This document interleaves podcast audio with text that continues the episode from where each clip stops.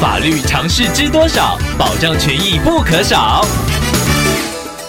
欢迎收听《法律知多少》时间，我们请到台湾瑞银法律事务所律师郑瑞伦来为您解答法律上的疑惑。各位听众朋友，大家好，我是郑瑞伦律师。郑律师您好，听众朋友蔡桑透过官网留言板想要请问您，他之前发现了自家厨房吧台上方的天花板会掉油漆，一开始不以为意，以为只是掉了油漆。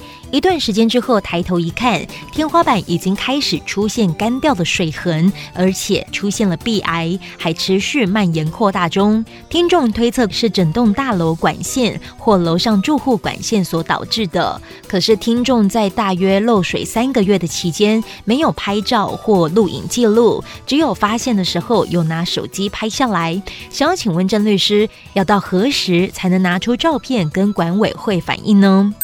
在处理大楼漏水问题的时候，如果能够先找出发生漏水的地方以及原因，对于修缮跟后续球场事宜都会比较好处理。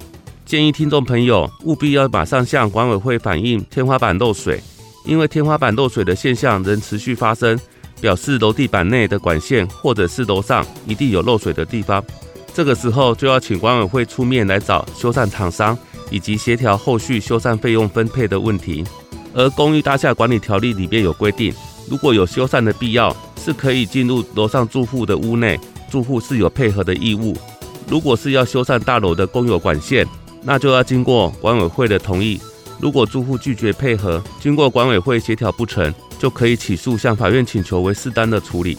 以上希望律师的回答可以帮助到听众朋友，谢谢。法律知多少？小小常识不可少，让您生活没烦恼。